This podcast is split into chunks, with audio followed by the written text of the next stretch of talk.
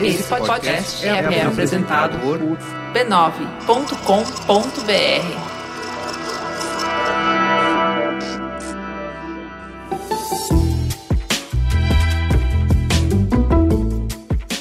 Mamileiros e mamiletes, bem-vindo ao nosso encontro semanal com a polêmica. Eu sou a Cris Bartz. E eu sou a Juva Lauer. E, gente, vamos suspender um pouquinho os livros e mandar fralda? Manda fralda, Juliana? Ganhamos mais livros, mas diante da situação atual. Vocês não estão vendo a barriga da Cris? Tá enorme. Manda um vale Pampers aí, amigo. Tá foda.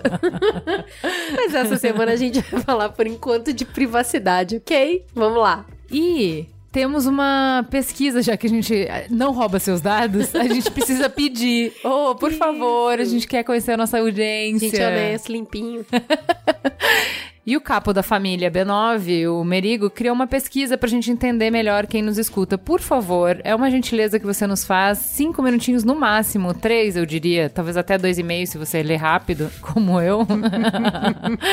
b9.typeform.com, typeform com Y, barra TO barra F minúsculo, Y maiúsculo, R maiúsculo, 0 KX.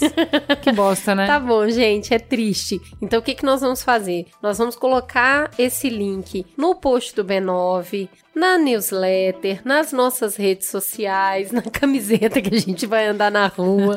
Porque juro, a gente precisa muito conhecer vocês melhor para poder organizar a casa. Então é isso, por favor, respondam a pesquisa em dolor. Obrigada. Vamos então para a teta da semana. Bora! Teta, senta que lá vem polêmica. Marcelo Coutinho explica que o Facebook é uma organização que transforma capital social em capital financeiro. Faz isso combinando dados pessoais, idade, preferência político-religiosa, estado civil, com relacionamentos, o gráfico social e manifestações sobre conteúdo, likes, compartilhamentos, posts, para gerar informações que permitem aos anunciantes reduzir os custos com publicidade ou aumentar a eficiência de seus investimentos através de um melhor direcionamento da sua comunicação. Resumindo, o Facebook faz dinheiro segmentando a gente e vendendo a nossa atenção para anunciantes, políticos e outros. Esses são os verdadeiros clientes da plataforma, para quem ela trabalha com muito afinco para atender. Mas essa semana, depois da exposição do resultado de mais uma rodada de investigações sobre a Cambridge Analytica, Mark Zuckerberg viu seu modelo de negócio ficar perigosamente ameaçado. O que aconteceu? Em 2014, a Cambridge Analytica colheu dados pessoais de mais de 50 milhões de usuários do Facebook. Essas informações foram coletadas através da pesquisa do professor de psicologia Alexander Kugan em um app que oferecia um teste de personalidade. Quem aceitava os termos para participar do teste não apenas fornecia os seus dados, mas acesso aos dados de todos os seus amigos. Isso só foi possível pois o professor tinha uma permissão especial, já que os dados serviriam para pesquisa científica. A violação começa com a venda desses dados para terceiros, e o ultraje popular ganha força a partir da informação de que o uso desses dados foi essencial para construir um algoritmo que desequilibrou as eleições americanas. Na esteira dessas notícias, a desvalorização das ações da empresa na bolsa causou um impacto de 50 bilhões na última semana. Mark Zuckerberg comprou uma página inteira em uma série de jornais nos Estados Unidos e Inglaterra para veicular seu pedido de desculpas e reforçar seu compromisso com a segurança dos dados dos usuários. A polêmica traz à tona uma discussão urgente. Quanto dos nossos dados estão expostos na internet? Como estão expostos? Quem se aproveita disso? Quem se importa? O que podemos fazer? É sobre isso que vamos conversar hoje, com a ajuda de Flávia Penido. Oi, Flávia. Olá, tudo bom? Mais uma a, vez aqui. A mais famosa advogada do Twitter. Pelo amor de Deus, não, não sou, não é verdade. A rainha das tretas. A rainha das tretas, eu admito que eu seja um pouquinho inteira, mas é um pouquinho de nada. Flá, fala quem é você na noite, para quem ainda não teve o prazer de te conhecer. Tá bom. E sigam lá, arroba Lady Rasta. Meu Deus, já, já vai dar a arroba assim. A, a de cara. A social, assim. Então, eu sou advogada, eu fiz direito na São Francisco, me formei, é, não vou falar o ano que eu me formei, porque eu vou dizer quantos Com anos muita eu experiência. Eu tenho bastante experiência. Entrei para a área de direito digital de uma forma bem curiosa, porque eu tinha um blog, eu acabei indo para a área de direito digital. Gosto por ser disso. early adopter, né? Por estar lá, por entender, por saber como esse bicho funciona. Exato. É, o pessoal ria porque dizia que eu nem parecia advogada, porque eu explicava as coisas pro pessoal de publicidade de um jeito que eles conseguiam entender. Então eu tenho um pouco essa característica, assim. Sei falar e escrever juridiquês fluente, mas só quando eu preciso. quando eu não preciso, eu fico na linguagem informal mesmo. Vai nos ajudar muito a entender a treta de hoje. E além disso, vamos também falar com o nosso grande, o mais famoso convidado. Não foi, Isso é verdade. O que, é que o mais aconteceu? Famoso, não sei. O que, que foi essa repercussão? Explica para mim. Você viu no Twitter? Todo não, mundo, tá, meu Deus, Nunca a gente, a gente avisou que ia ter um convidado aqui, teve essa repercussão. Por favor, quem é você na noite, Pablo Telado? Olá. É... Eu sou famoso, eu faço sucesso, basicamente. eu sou bom no que eu faço. Eu só tô extremamente constrangido. Ele tá Eu sou professor no curso de Gestão de Políticas Públicas na USP e lá a gente tem um grupo de pesquisa interdisciplinar, que é o grupo de pesquisa em políticas públicas, processo e informação. No passado a gente pesquisava a gente começou estudando a questão dos direitos autorais bem no auge das guerras dos direitos autorais, quando as empresas de direito autoral, esse grande universo, resolveu declarar guerra aos usuários. A gente fez um monte de pesquisa empírica sobre esse problema naquela época. Depois a gente começou a estudar mais a questão de privacidade e hoje a gente tá, a gente segue com essa linha de privacidade, mas a gente está mais estudando o debate político no meio digital, sobretudo no Facebook. Muito bem. Então vamos lá, sem mais delongas, vamos entender um pouquinho o que aconteceu. Foi agora, Cris, que deu todo esse enrosco? Bom, recomendo já de cara na, no início desse programa a leitura da matéria que pautou todo mundo para conversar sobre esse assunto. É uma leitura muito agradável de um texto muito bem escrito no Guardian sobre a Cambridge Analytica, que já vem, é a segunda matéria bombástica sobre essa empresa que o Guardian faz, mas dessa vez uma arma nada secreta, que era os seus cientistas de dados da empresa, que é um jovem prodígio, né? É um novo Snowden, seria um novo Snowden? Bom, o rapaz foi lá e falou que além de canadense, vegano e gay, ele construiu um canhão e precisava de munição. E de repente o professor de psicologia entregou a munição para ele. E ele se diz muito arrependido e que depois que se deu conta do que construiu, resolveu contar para todo mundo o que, que aconteceu. Oh. O perfil dele vem traçado nessa matéria, de cara já puxa também essa linha sobre o professor que, paralelo a isso, estava fazendo um estudo, e isso tudo aconteceu em 2014. Então o professor fez essa munição, né, que é a coleta de dados, entregou para ele, que é quem fez o canhão, ou seja, já tinha o algoritmo de disparo de mensagens, na grande nave mãe, que é a Cambridge Analytica, que disparou esse conteúdo contratada pelo seu cliente, que era o Trump, na época. Suspeita-se também que tenham feito isso no Brexit, e aconteceu mais ou menos um resultado semelhante. Bom, depois desse perfil super bem traçado, e aí Zuckerberg ficou doidão, puto da cara, tentou fazer com que o Guardian não publicasse. Na sequência, o Times também estava com a matéria engatilhada. Saíram as duas matérias. Tem uma, um dado interessante. Dois dias antes da matéria sair, Zuckerberg suspendeu a conta da Cambridge Analytica, tirou o professor também ali do seu hall de utilitários ali do Facebook. É interessante notar que esse professor não desenvolveu sozinho esse aplicativo que capturou os dados. Ele tinha um outro cientista que na época era da Universidade de Cambridge que quase não tem sido citado porque hoje ele trabalha dentro do Facebook. Que surpresa, né? oh. oh então sobrou pro professor sozinho levar a culpa lá. O Kruger tá escrevendo carta aberta para todo lado, falando que ele não é esse sem caráter que parece. Então é daí que vem essa história do tipo: caramba, dá para fazer coisas muito sérias. Como foi em 2014? A gente está em 2018. O que, que aconteceu nesse meio tempo? A gente tem visto uma série de atualizações no Facebook. Uma delas é, por exemplo, quando você dá acesso a um aplicativo, é só os seus dados públicos, você não dá mais os dados dos seus amigos. Ele vem fazendo atualizações de políticas de privacidade. Dados, a, a rede de amigos ainda é pública, sim. Sim, você sabe quem são os amigos, mas nada sobre o perfil daqueles amigos. Isso. Então, tem atualizações, aprenderam com os erros algumas coisas, mas onde que está o complicômetro da história? Durante esses quatro anos não se contou isso para ninguém. Ficou todo mundo miudinho. Até vir essa nova bomba.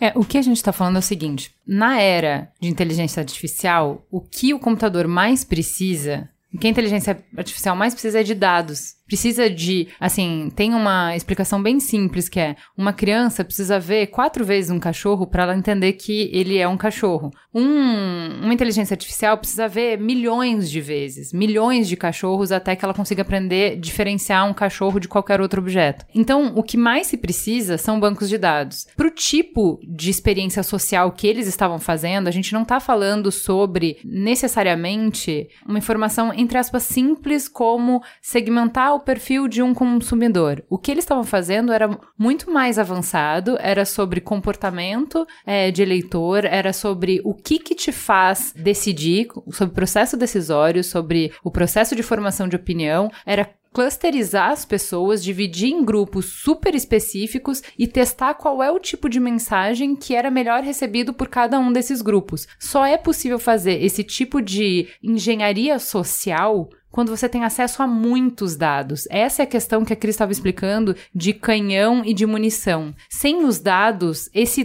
algoritmo não poderia funcionar. Qual é a questão do perigo de ter ficado esses quatro anos sem avisar? Porque esses mesmos dados, eles continuam soltos, eles continuam disponíveis. A gente sabe da Cambridge Analytica, mas tem outras. Porque eles já falaram que foram vendidos para outras pessoas. Outras pessoas, a gente não sabe quais eram essas empresas. Então, esses dados já têm replicações e a partir dos terceiros não se sabe para onde eles foram. Então eles continuam sendo uma base riquíssima para experimentos e continuam sendo uma base riquíssima para cruzamento de dados. Tem duas coisas interessantes nos números. Esse aplicativo do professor, ele 270 mil pessoas responderam. Como elas tinham em média 160 amigos cada um, é daí que se chega no número de mais ou menos 51 milhões de pessoas. E quando você fala de clusterização, essa operação foi chamada, eh, apelidada de Operação Kit Kat, porque entre esses milhares de segmentação eles descobriram que quem gostava de Kit Kat também não gostava muito de Israel. E aí começaram a mostrar mensagens para as pessoas que curtiram a página de Kit Kat, começaram a mostrar mensagens contra Israel. E funcionou. Então é por aí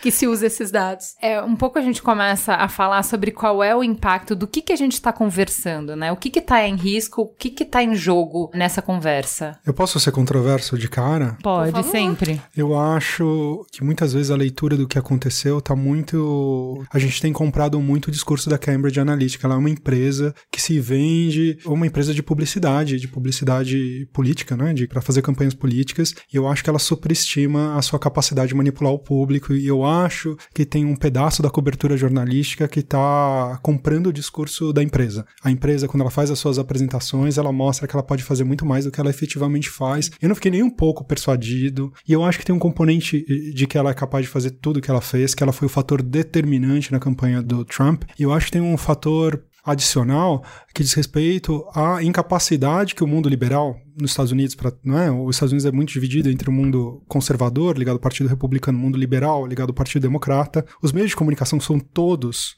todos identificados com esse meio liberal democrata. Menos e ele, a Fox. com exceção da gloriosa Fox. Desculpa, mas tem que fazer Com exceção, exceção da Fox, né? todo o resto, New York Times, Washington Post, CNN, etc. É tudo identificado com o Partido Democrata, com ou sem razão não vem ao caso, mas o fato é que quando Trump foi eleito, se todo mundo ficou absolutamente perplexo e buscou uma explicação externa ao fenômeno. Sim, e eu acho, do mesmo jeito, Boa. foram os russos, foi a Cambridge Analytica agora, mas não foi porque o, o Trump tinha uma resposta para dar para os problemas dos americanos Sim. que a Hillary Clinton não conseguiu responder. Eu acho que a gente deveria buscar esse tipo de resposta. Estou fazendo uma ressalva. Eu adorei, porque, porque parece não... quando eles culpam os ETs, né, nos Exatamente, filmes. exatamente. Está atribuindo a outros, né? Que nem aqui. Aqui ou são os bolivarianos, ou é. Votar, né? ou é a CIA que está interferindo, ou é o bolivariano, é a Cuba, é, é, é o Chaves que está interferindo. Nunca é o que o adversário dá uma resposta adequada para um problema político. Eu acho que a gente deveria entender o que aconteceu lá, mais nessa chave. Eu acho que é a, a coisa mais sensata. Tem um monte de gente tentando explicar a ascensão do Trump. Isso posto, não quero diminuir o problema do vazamento de dados, porque foi sério o que aconteceu, mas talvez não, não, não, ele não, não seja é razão. Por isso. Ele não seja razão da eleição do Trump, não Sim, é? Mas por que seria sério então? Vamos descartar a importância que isso teve na eleição do Trump. Por que isso seria sério? Por que ter dados vazados de 50 milhões de pessoas e esses dados, os dados do Facebook, seria algo sério? É. Porque assim, o que, que importa uma empresa ou um partido saber que páginas eu curto, quem são os meus amigos, quais são os meus hábitos na internet, que horas eu começo a curtir coisas, que horas eu mais consumo conteúdo, que páginas que eu gosto. Por que, por que, que isso interessa? Deixa eu só fazer um woman interrupting aqui com o Pablo. É, é, eu acho que é importante a gente falar que isso não foi só, não é, não foi exatamente um vazamento de dados, né? Não, venda, gente, né? É, a gente tá falando bastante em vazamento de dados, parece que foi uma coisa que o Ops escapou. Não, foi uma coisa que, que o Facebook autorizou, quer dizer, ele autorizou que terceiros coletassem esses dados e que utilizassem esses dados. Quer dizer, não é que foi um negócio assim, nossa, eu deixei cair aqui um copo de água e, e, e caiu. Não, foi feito com, com ciência do Facebook, que talvez não tivesse ciência que ele fosse vender para terceiros, mas a verdade é que não foi um vazamento. Ele foi hackeado, né? O Facebook foi hackeado sem mexer em uma linha do código, porque a própria estrutura do negócio permitiu que esses dados saíssem de lá de maneira legal. É, é. Então, não sei. Pronto, mas era, era só essa. Então, mas aí é isso, assim, né? Porque assim, olha, bom, o que que tá autorizado? Tá autorizado você pegar esses dados para usar para uma pesquisa. Agora também não tem nenhuma. Teve é, desvio de finalidade, é, né? Mas Sim. também não tem nenhuma. Como é que eu garanto que esses dados não vão ser vendidos para terceiro? Não, eu só falei para você que não podia. E fim, e acabou, né? Eu, eu queria também ressaltar uma outra coisa, que eu acho que houve uma mudança na estratégia, na capacidade de você fazer campanha política nos Estados Unidos com esse tipo de dado, né? Porque desde o Obama, da primeira eleição do Obama, né, a grande revolução da campanha do Obama tinha sido a segmentação, né, fazer publicidade dirigida para campanha política. Então usava dado demográfico típico, né, por meio desse tipo de dados de mídias sociais e de outras fontes digitais, e eu fazia uma mensagem dirigida, né? Então a mensagem que um eleitor urbano urbano, negro, de 16 a 24 recebia não era o mesmo de, do que um branco não é, do interior profundo dos Estados Unidos de 50 anos recebia. Então eu conseguia segmentar as mensagens, fazer mensagens diferentes articuladas dentro da plataforma da campanha, não é? e fazer versões, digamos, desse programa adequados a diferentes grupos demográficos. Isso é o que isso já é mais ou menos antigo da primeira campanha do Obama, foi a revolução da abordagem do Obama. Nesse caso, a gente teve uma nova mudança, que a gente não sabe o quanto ela é potente, o quanto ela é propaganda da empresa, né? Esse professor uh, desenvolveu uma teoria dos, de perfis psicológicos, dividia as pessoas em vários perfis psicológicos, né? Eles combinaram a segmentação demográfica, ou seja, idade, sexo, localização geográfica, escolaridade, que são critérios tradicionais para você fazer comunicação, combinou essa segmentação com essa segmentação psicológica e também com uma mensagem muito agressiva, muito divisiva, não é, que caracterizou a campanha do Donald Trump, né? Então ele fez uma mensagem que dividia os americanos, não é, e que não apenas fazia mensagens diferentes para o negro, para o branco, para o jovem, para o mais velho, para a pessoa urbana e a pessoa do meio rural, para a pessoa escolarizada e a menos escolarizada, como fazia tudo isso combinado com os diferentes tipos de personalidade, não é? Então eu acho que ele teve uma sofisticação nessa capacidade de segmentação com esses dados só era possível porque as pessoas davam likes num monte de páginas e esse professor tinha desenvolvido uma metodologia de inferir o tipo de personalidade, se ele dava like no Kit Kat, se ele gostava de Adidas, se ele gostava de Friends e não sei o que. Então ele combinava a capacidade de extrair um traço de personalidade. Se essa teoria é consistente, se ela é funcional, se ela colaborou, a gente não sabe, porque eu acho que a, a Cambridge estava vendendo esse case de sucesso, porque o Trump era um azarão, terminou ganhando. A gente não sabe em que medida foi essa teoria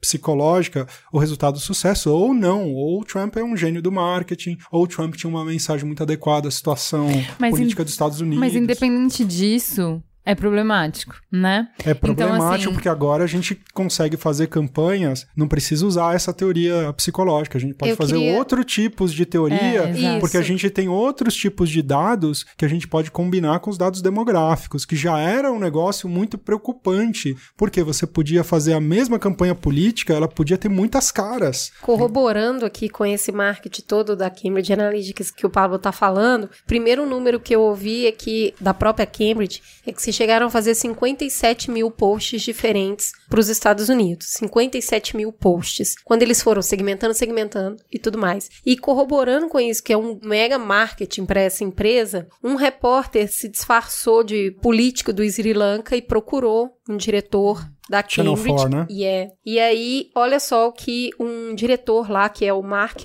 Turnbull, falou para ele. Pessoas processam informações através da esperança e do medo, muitas vezes inconscientemente. O nosso trabalho aqui é ir fundo para descobrir quais são esses medos atávicos. Não adianta disputar uma eleição com fatos, mas sim com emoções. E tudo precisa acontecer sem parecer que seja propaganda. No momento em que as pessoas acham que é propaganda, vão perguntar quem produziu. Precisamos ser sutis. Botamos informações na corrente sanguínea da internet e vamos crescer. Essa foi a promessa que ele fez para esse jornalista disfarçado de político e inclusive esse diretor foi afastado logo após vazar essa informação. É o princípio da desinformação, né, da chamada fake news, né? Você lidar com essa questão da emoção, não parecer que você está fazendo uma propaganda, digamos assim, e as pessoas que se identificam com aquilo vão compartilhando. Tem duas coisas, né? É o viés de comprovação, é. muito forte, então você faz aparecer aquilo que você já tende a acreditar que a pessoa vai crer misturado a informações inverídicas. Eles alegam que eles trabalharam e influenciaram em mais de 200 eleições pelo mundo, incluindo Nigéria, Quênia, República Tcheca, Índia e Argentina. É um baita marketing, vai. É, pois se, é. Se às vezes eu acho que eu acho que a cobertura da imprensa está é, ajudando eles a vender. É um baita marketing. Eu acho que tem muitos políticos brasileiros que ficaram interessados lendo a repercussão da imprensa. Opa, esses caras fazem tudo isso.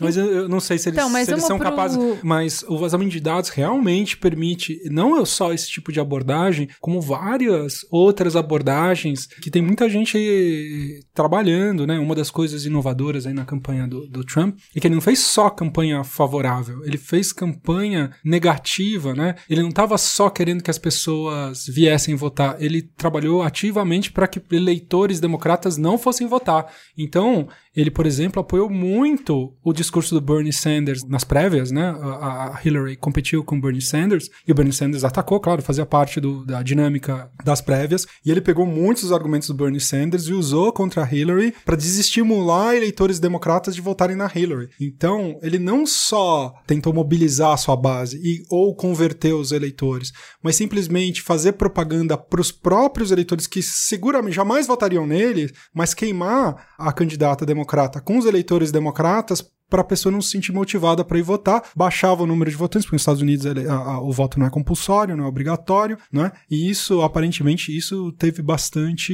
efeito ali na política, que aliás é uma coisa que pode acontecer aqui, que é, a gente estuda pouco no Brasil, a gente não sabe, mas aqui é supostamente compulsório, mas o ônus de você não ir votar é baixíssimo. Sim, dois Essa reais. É baixíssimo. Sim, dois ou três e ninguém reais. sabe exatamente o número de pessoas que não votou, porque o banco de dados do TSE são altamente desatualizados atualizados. Ninguém sabe o número de pessoas que não vão votar. Esse tipo de estratégia, por exemplo, a gente pode ver nas eleições brasileiras ser utilizada. Nem vai que não vale a pena, nem vai que não adianta nada, nem vai que, né? Nem vai. Olha esse cara aí. Você é. pode fazer pro próprio eleitor daquele candidato queimar o eleitor daquele candidato com a pessoa em que ele pretendia votar só para ele não ir votar. E com isso você ganha, né? Porque é Sim. é uma proporção dos votos válidos, né, que te elege. Sim. Uma coisa que pra gente sair um pouco do ramo da política e pra gente entender o que que tá sendo dado, eu queria que a gente falasse um pouco sobre perfilhamento, né? Que é a promessa e o motivo, um dos motivos da gente aceitar dar os nossos dados é que em troca disso, qualquer plataforma na internet te oferece um serviço melhor. Então, por exemplo, em troca de saber o que você está fazendo, a Amazon te oferece produtos que têm a ver com o que você já comprou. Então, outras pessoas que compraram isso que você está comprando também compraram essas coisas. É, o que, que ela está usando? O banco de dados de tudo que as pessoas já fizeram fizeram dentro da plataforma dela, mas para um bom objetivo, para te oferecer uma experiência melhor. Até aí você está aceitando. A Netflix também faz isso. Ela tem os dados de todo mundo que usa a plataforma. Através disso, ela cria, e isso em marketing, por exemplo, que você falou, ah, a gente está combinando a segmentação demográfica com a comportamental. O que a gente mais escuta hoje é substituindo. Esquece o demográfico, porque não é isso que vai mandar. Então a Netflix fala isso, a Netflix fala, cara, para mim é mais importante o gosto, porque às vezes uma senhora de 50 anos na Índia tem o mesmo perfil que uma adolescente americana, porque elas gostam de filme romântico, por exemplo, por hipótese, entendeu? Então, onde a pessoa tá, qual é a cultura, é... importa menos do que eu sei exatamente qual é o comportamento, a gente consegue fazer outro tipo de segmentação, entendeu? E tudo isso em nome de uma coisa positiva que é te oferecer uma experiência melhor. É, eu dou aula de Facebook para ajudar é, anunciantes a mexerem na plataforma, então empreendedores né? Para descobrir como é que você faz anúncio e como é que você segmenta. Então, de quatro aulas, uma aula é de entender a regra do jogo e planejamento, outra aula de criação, uma aula de aprender a fazer o anúncio, mexer na, na ferramenta, e uma aula é só segmentação. O que a gente está falando aqui é uma aula inteira, só segmentação. E aí, quando a gente fala, é, explico para os alunos assim, faça um desenho bem simples na lousa. Olha, você quer comprar um vestido na Farm. Você tem que preencher todo um cadastro para fazer isso. Você não quer preencher o cadastro. Qual é a vantagem que você leva nisso? Você não quer preencher o cadastro. A Farm não quer perder uma venda. Vocês olham para o Facebook e o Facebook fala: olha, se você simplesmente usar a minha API, já pega os dados, você já preencheu para mim, por que, que você vai preencher tudo de novo? O que você ganha tá claro. O que a Farm ganha tá claro. Ninguém nunca perguntou, a gente não se pergunta normalmente o que, que o Facebook ganha. E aí, carinha de interrogação no. O Facebook vai saber tudo que você compra na Farm. Tudo que você fizer a partir desse momento no site da Farm, você autorizou o Facebook a saber. E você faz isso com a maioria dos aplicativos que você usa. Você faz o, o login no Waze com o Facebook, não é? E a pessoa faz sim. Então pronto, o Facebook já sabe quais são os seus favoritos, para onde você vai, que horas você vai, você quais são os seus hábitos. Os seus caminhos preferidos. Exatamente. Ah, você faz o seu login no Spotify com o Facebook, não faz? Todo mundo sim. Então o Facebook sabe que tipos de música que você gosta de ouvir, com que frequência você escuta música. Tudo bem. O Facebook sabe onde você compra, com que frequência você compra, exatamente o que você compra, o que, que você olha e não compra. Né? Então, eu mostro para eles, por exemplo, a história do pixel do Facebook, que é quando você é anunciante, você pode colocar um pixel do Facebook no seu site, e isso existe para ajudar o Facebook a rastrear as campanhas. Então, como é que o Facebook pode te vender uma campanha de performance? Ele vende uma campanha de performance por quê? Ele fala: olha, você vai me pagar X a cada venda que você fizer confirmadamente a partir do Facebook. Como é que ele sabe isso? Rastreando todo mundo que clicar no seu anúncio, a partir do momento que ele vai para o seu site, Facebook rastreia tudo que a pessoa faz no site. Facebook vai atrás. Quem clicou no anúncio do Facebook sabe que está sendo seguido? Recebe essa informação de você está sendo filmado? Não, você clicou num anúncio, você foi num site, você viu um sapato vermelho e você foi embora. Depois você começa a receber um monte de anúncio de sapato vermelho, de promoção de a sapato vermelho. Por quê? Isso, meu Deus.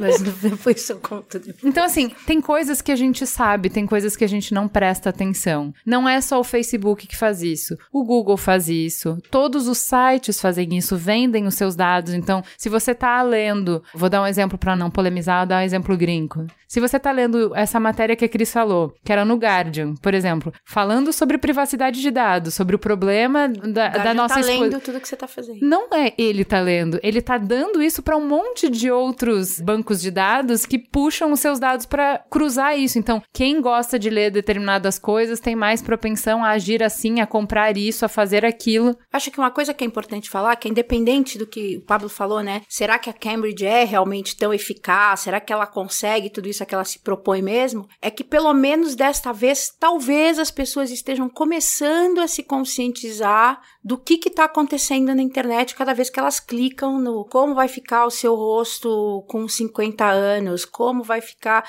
Quer dizer, agora talvez as pessoas tenham começado a se preocupar com isso. Mas eu não sei falar, porque as pessoas pensam assim, tá, eles vão, vão saber tudo que eu faço. Pode me seguir, eu não tenho nada para esconder. É que só tem três grupos de pessoas que se importam com privacidade, que são as pessoas que mexem com política, porque a arte da política ela requer planejamento secreto antes dela se tornar pública. Se alguém consegue se antecipar ao seu planejamento político, ele falha. Então, quem mexe com política, adúlteros e pessoas muito ricas. Só tem essas três pessoas que se, se importam com privacidade. Todas as outras não ligam. Não advogados ligam. também, advogados é. também.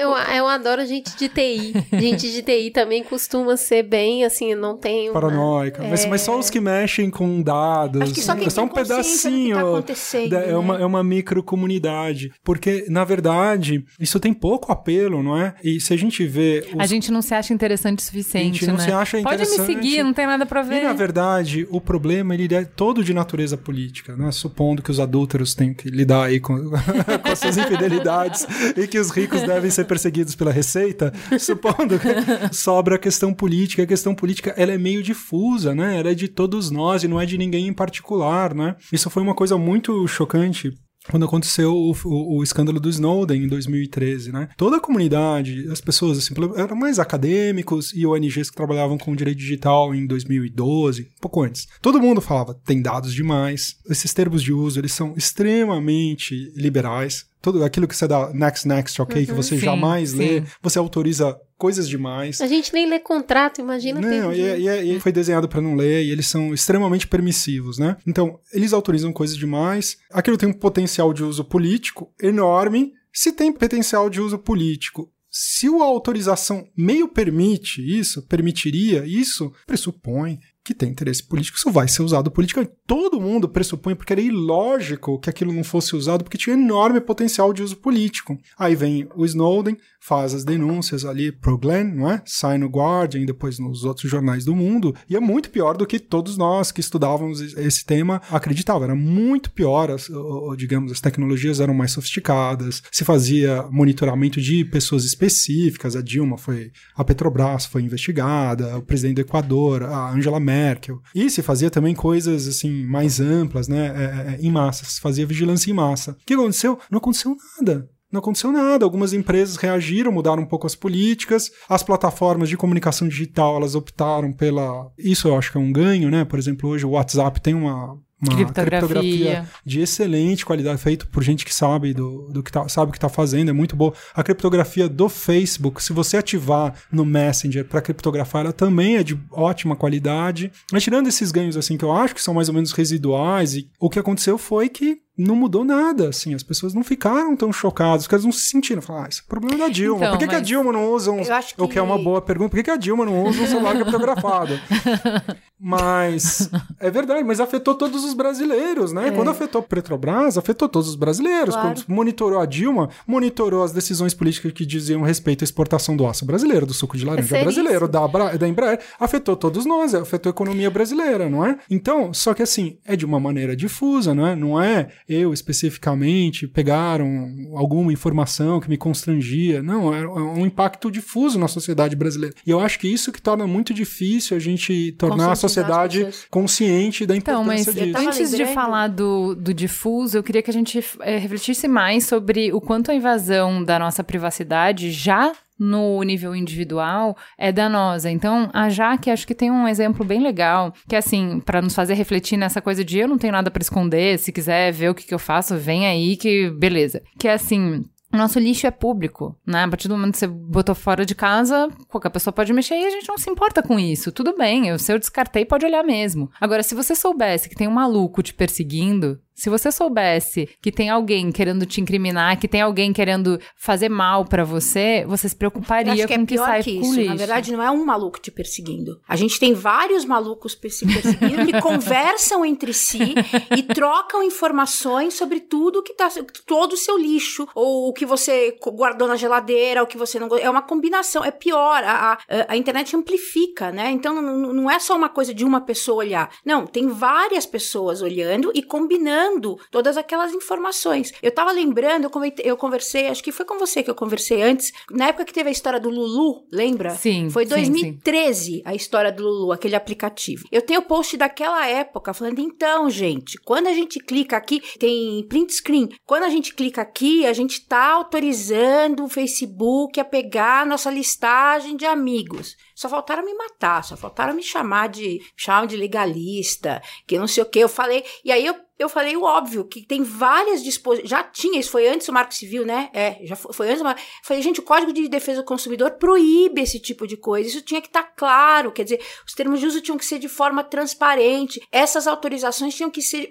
expressas em letra grande, dizendo: atenção, você está. Quer dizer, imagina, você está compartilhando informação que nem é sua, né? E Nada. Eu cheguei a mandar uma representação para o Ministério Público falando disso. Pergunta o que aconteceu? Nada. Então ninguém se. Eu tenho lá. Eu falei, ó, isso viola a Constituição, viola Código de Defesa do Consumidor, o Facebook tá fazendo o que quer, o que deixa de querer, entendeu? Isso tá errado. Era caso do Ministério Público atuar nesse caso e falar, ah, Facebook, escuta, vem cá, Sabe, isso é palhaçada. Então, a gente começou a, a, acordar de que as informações que a gente publica em redes sociais, elas podem e serão usadas contra nós há pouco tempo. Então, assim, tem pouco tempo que Justiça Trabalhista aceitou como prova de processo foto de Facebook para comprovar que uma pessoa não estava doente. doente, né? Agora, imagina quando você consegue não ficar vendo na unha post por post, mas você tem acesso a log, e a gente estava conversando um pouco sobre isso, que assim, o log de Facebook, ele dá acesso a algumas coisas muito malucas, que não é só o tipo de página que você curte, de maneira que eu consigo traçar um perfil psicológico de você. É coisas do naipe, quais são as suas ligações, dependendo do tipo de integração que você tem no Facebook. Eu tava com isso desabilitado, graças a Deus. Baixei, tinha quase 4 GB de informação no Facebook, fui olhar. Ligação não tenho, porque eu, eu não, não linkei. Mas tem um monte de gente que tem ligação, tem SMS. Então, mas assim, eu não sei se as pessoas têm noção do que que tá exposto, entende? Eu acho que isso a gente precisava falar. Você estava dando uns exemplos antes de começar o programa sobre é,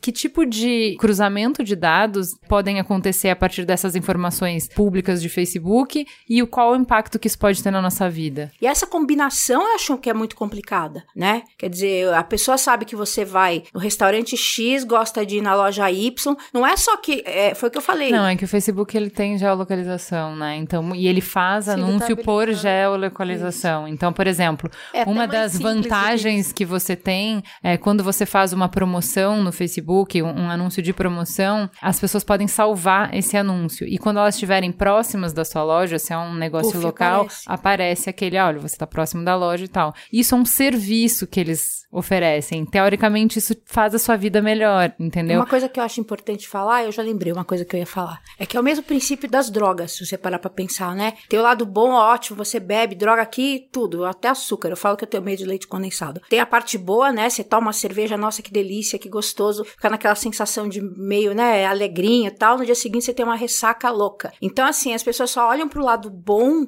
que essa parte dos, da formação dos algoritmos e da coleta de dados tem, não olham pro lado ruim né? E também não sei se a gente sabe como é que a gente faz para coibir esse lado ruim. É uma delícia realmente que eu tô lá terminando de ler o Kindle, falou, gostou desse livro? Veja só esses livros e tal, e você baixa 25 mil amostras e tal. Só que eles estão sabendo tudo que você tá fazendo. Quem tem um pouco de síndrome de Sarah Connor, né, que nem eu, que fica nervosa, fala, meu Deus, tá todo mundo sabendo, isso dá um nervoso. E eu acho que é muito difícil agora. Quais são os mecanismos que a gente vai utilizar para coibir isso? Primeiro, a gente não tem, não conscientizou a população de que é importante que haja um me mecanismo regulatório. As pessoas, como você falou, as pessoas acham que não tem importância, entendeu? Não tem importância até a hora em que apareça, né? Olha, fulano tá aqui, uh, descubra que fulana tem caso com Beltrano e acaba o casamento e não sei o que. A hora que começa essas coisas todas a aparecer, as pessoas se assustam um pouco, mas depois você cai naquele comodismo, né? Não, fala, mas Vamos é... falar de dinheiro, que é, é onde dói? Isso que eu queria falar. É quando você posta um monte de foto bebendo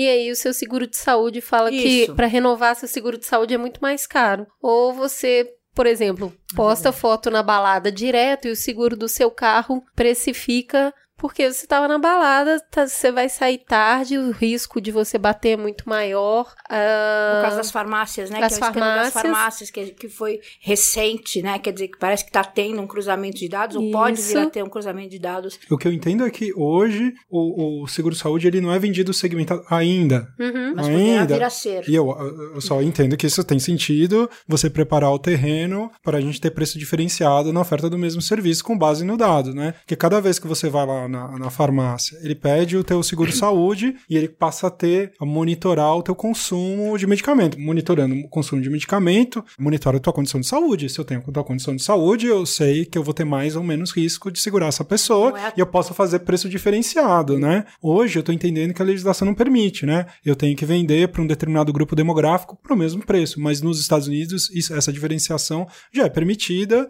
Enfim, se a gente tiver a capacidade das empresas monitorarem o que a gente consome, combinado com preço diferenciado, a gente vai pagar o preço, né? De... É que nos Estados Unidos já podia vender é, dado de cartão de crédito, eles já vendiam, né? Então, o cartão de crédito, dado de consumo, com cartão de crédito, o Brasil não pode vender, faz, mas não pode vender dado de, de cartão de crédito. Mas nos Estados Unidos já podia. Agora, aqui não é só o gasto, é, é, é bem comportamento, é onde você vai, é, que horas você vai, por que que você vai. E aí você consegue dar uma, uma profundidade para essas análises muito maior, entendeu? Então, é mais o que a Cris falou, por exemplo, ah, uma, uma foto de que você tá bebendo. Isso não quer dizer que você tem um risco maior efetivamente de saúde, entendeu? Mas pode ser usado contra você, entende? Então. Claro, porque eh, quando você vai fazer gerenciamento de dados, você tem que simplificar os casos. Exato. E simplificar os casos é basicamente ser preconceituoso. É, exatamente. Vou até anotar essa não frase, é. é verdade. Inteligência artificial, o que ela faz? Ela cria, ela descobre padrões e ela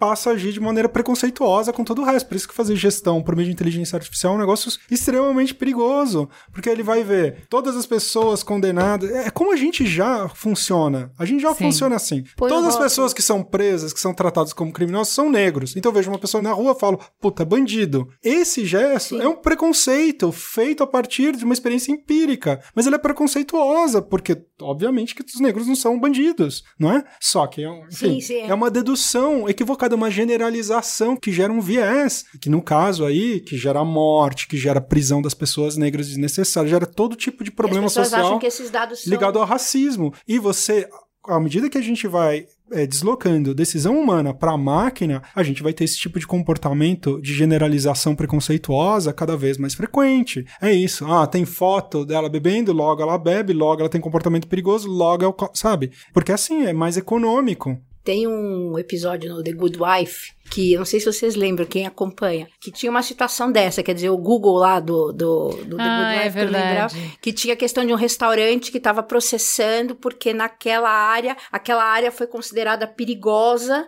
e porque era um bairro negro e tal, e ela começou a perder clientes por causa disso, quer dizer, tem consequências sérias, né? E outra coisa que é importante, que eu acho que as pessoas não se tocaram, é o seguinte, não é porque é uma inteligência artificial que é uma ciência exata, não é porque a formação da, de algoritmos tem o um elemento humano ali. Você tem que sopesar, né? Cada uma das informações, que peso que você vai dar. Tem aquele livro, como é que é? Weapons of Mass Destruction. Eu não sei se vocês já leram. Uhum. Ele é um pouco comprido demais, podia ter umas 150 páginas a menos, mas em resumo, ele, ele demonstra isso. Quer dizer, a forma como você constrói o algoritmo, eu não sei se o termo é constrói, mas você cria Programa. esse viés que o Pablo uhum. falou, entendeu? É, na pauta até tem uma reflexão sobre a aplicação de algoritmo para políticas públicas, então para avaliar professores, para determinar para onde vão verbas e tal, e que o jeito que eles fizeram no Reino Unido para tornar isso mais transparente é que assim, o algoritmo tem que ser público. Então as pessoas têm que saber quais são as regras. Então, por exemplo, esse viés, ah, então pessoas que fumam têm um fator menor para receber um transplante, por exemplo. Pode ser essa decisão, pode ser isso que o algoritmo, mas todo mundo tem que saber quais são as regras, qual é o peso de cada regra, como é que o algoritmo chegou nessa decisão. E isso exatamente. Você sabe a regra que tá te medindo. Né? Exatamente. E isso é uma coisa pra que. Para todo mundo poder burlar ela igualmente, tem a mesma capacidade de lograr, de enganar a regra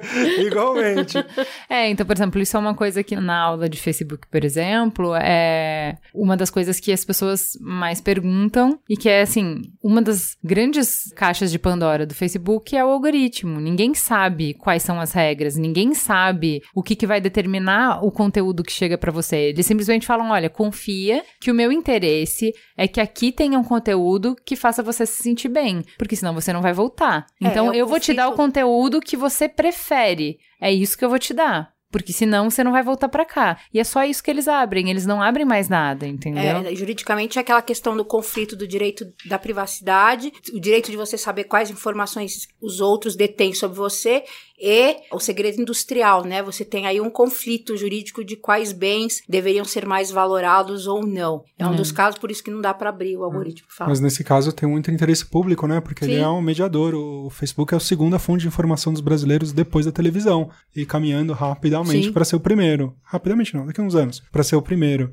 Então, Se ele mexeu o algoritmo e está privilegiando Neymar sobre gatinhos, não tem nenhum mais. Se ele está privilegiando determinado tipo de veículo, Sim. a grande imprensa sobre a imprensa alternativa, isso já tem impacto. Se ele está privilegiando imprensa com determinada posição política em detrimento de outros, ou está reduzindo o papel da imprensa dentro no conjunto total, tudo isso tem repercussão Exatamente, pública. Quer dizer, mudar uma coisinha no algoritmo, você muda que nem o efeito borboleta, muda tudo daqui para frente. Você vai influenciar, quer dizer, o pessoal sempre pensa só em termos políticos, né? Ah, vai eleger o candidato X ou o candidato Y, mas não, é desde políticas públicas até o exemplo do Neymar, quem é que vai ser convocado para a seleção, quer dizer, começa a mostrar mais gol, sei lá, do Chiquinho ou do Luizinho, não, não, não entendo nada desse negócio de jogo de futebol. Então, assim, você, é, é, eles vão conseguir a capacidade deles, acho que o tema é manipular mesmo, né? ou influenciar a, a, opinião pública é muito grande. Eu acho que as pessoas não se deram conta ainda disso. Pá, você estava falando um pouco sobre, às vezes, a gente tá é, o fato de aparecer uma coisa, para mim, não quer dizer necessariamente que eu vou acreditar nela. Então, muitas vezes, a gente deixar um pouco de lado o poder que as pessoas têm de ter uma leitura sobre o que ela está sendo exposta, em detrimento de ficar reforçando o viés de confirmação. Está super dentro dessas análises hoje em dia, quando a gente está vendo uma proliferação de fake news, a gente conversou sobre isso semana retrasada aqui no programa. Como você enxerga hoje o grau de criticidade das pessoas diante daquilo que elas são expostas no Facebook, essa ferramenta que já está aí, tomando o lugar da TV? No, no que diz respeito a questões políticas, que eu suponho assim que é o assunto público, né? É. Supondo assim que futebol não sei é Não, é importante é, mas, não, eu, mas digamos assim, todo mundo vai assumir o seu viés, né? É.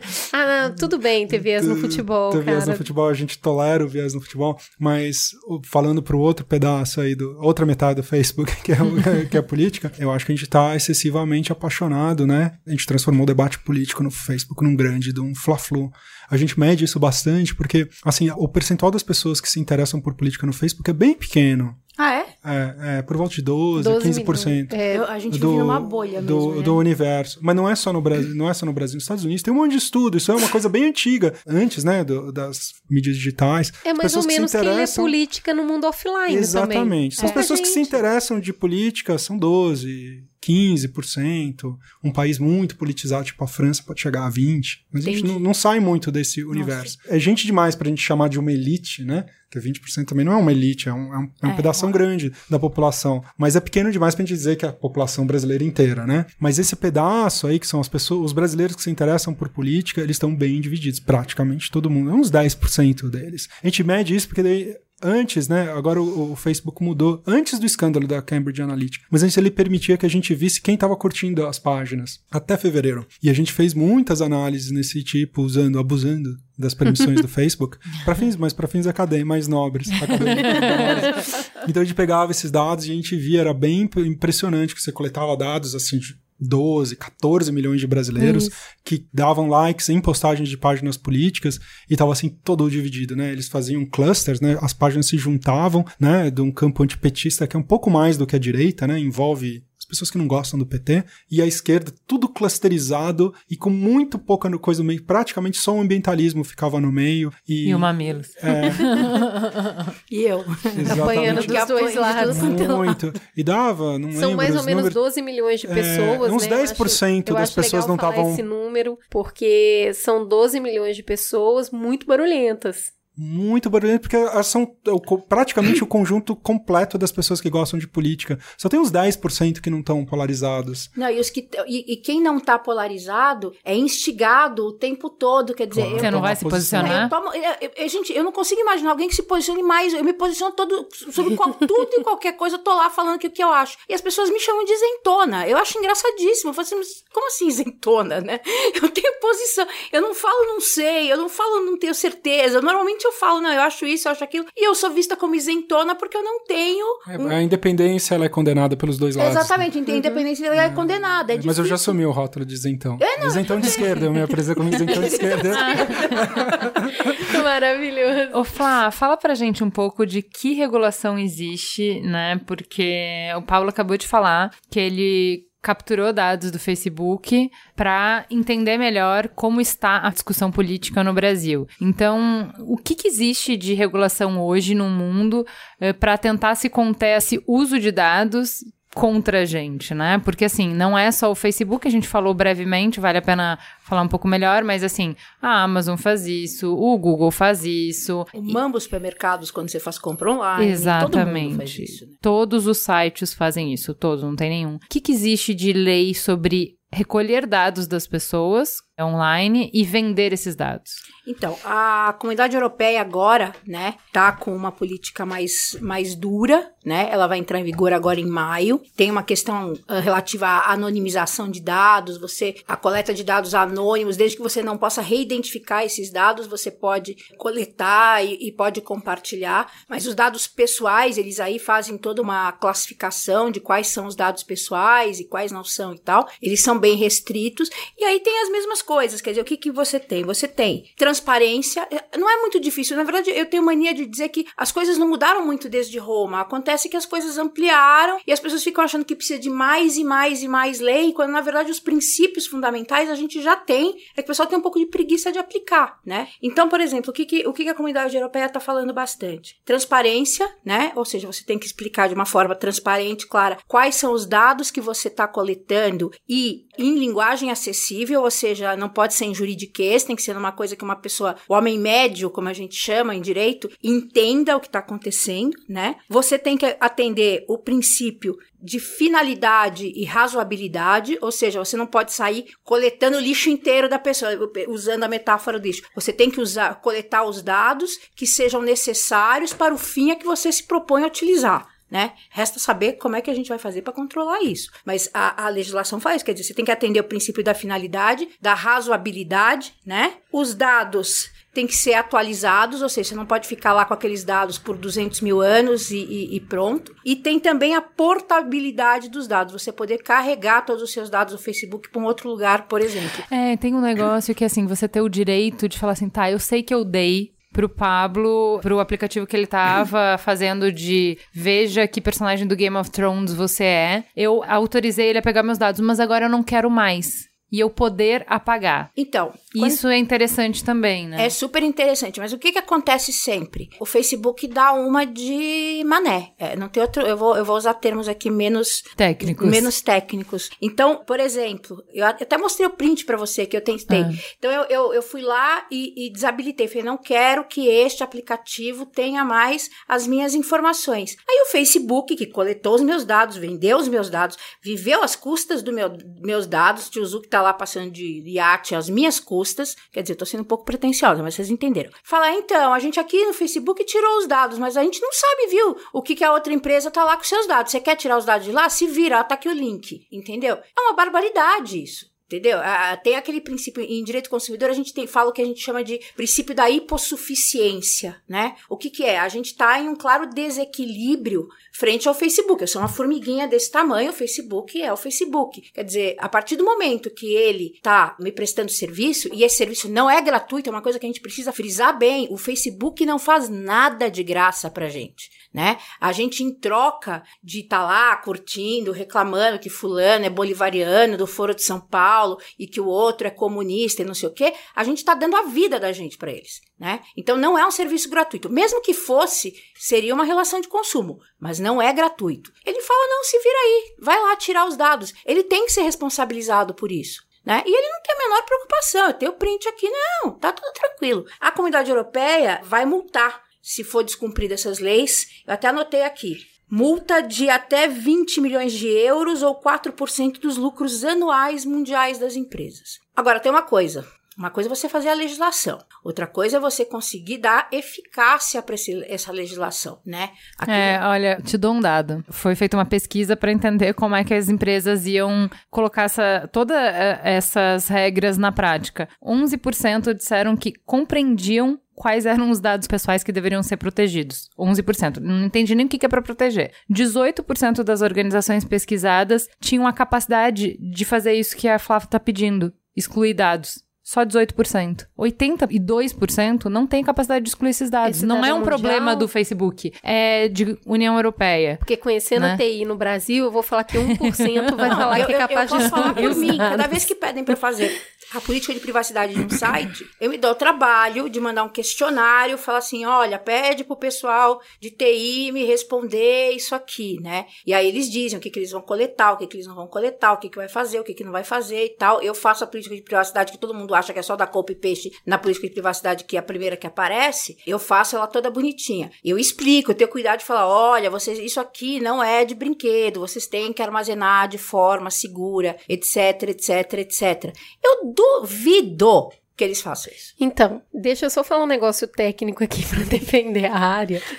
Porque é o seguinte, quando você cria uma API, que é uma ponte entre você e o que você tá pegando. É, como o Mas exemplo a- que eu dei da Farm, vai. Isso. As APIs de Facebook é assim, é o Facebook te dando. Você não dá nada pro Facebook, eu empresa, tá? Então eu vou coletando esses dados. A partir do momento que a Juliana vai lá e corta esse cordão, esses dados param de vir. Mas eu a partir do momento que ela cortou o relacionamento com o Facebook, eu, do lado de cá, empresa, não consigo, numa mão de via dupla, falar: Juliana, exclui, porque se ela cortou com o Facebook, ela cortou com você também. Porque essa API é de mão única. Ela só vem, ela não volta. Não, mas o Facebook teria que ter um mecanismo que a partir do Mas- momento que cortam o dele, falar, fulano, eu tenho um contrato com você, você precisa... Rescindiu, né? Você precisa excluir esses dados, entendeu? E Exatamente. ele, não- ele tem dinheiro pra fazer isso, ele tem capacidade pra fazer isso. Exato. Ele não faz isso porque ele não quer. E aí o que acontece? Quando Tudo ele é, é construção penalizado, mesmo. quando ele é penalizado, né? O que, que eles fazem? Vai, a gente vê isso muito em questão judicial. Eu falo, eu fico maluco de ver a anarquista defendendo o Facebook. Eu fico doida de pedra. Porque aí o que, que você faz? O Facebook vai lá e não cumpre a ordem judicial. Vai ver quanto tem de multa de ordem judicial do Facebook. Milhões e milhões e milhões e milhões. Mas, Flávia, a gente está lidando, então, diante de uma nova ordem mundial de Isso. organização de dados,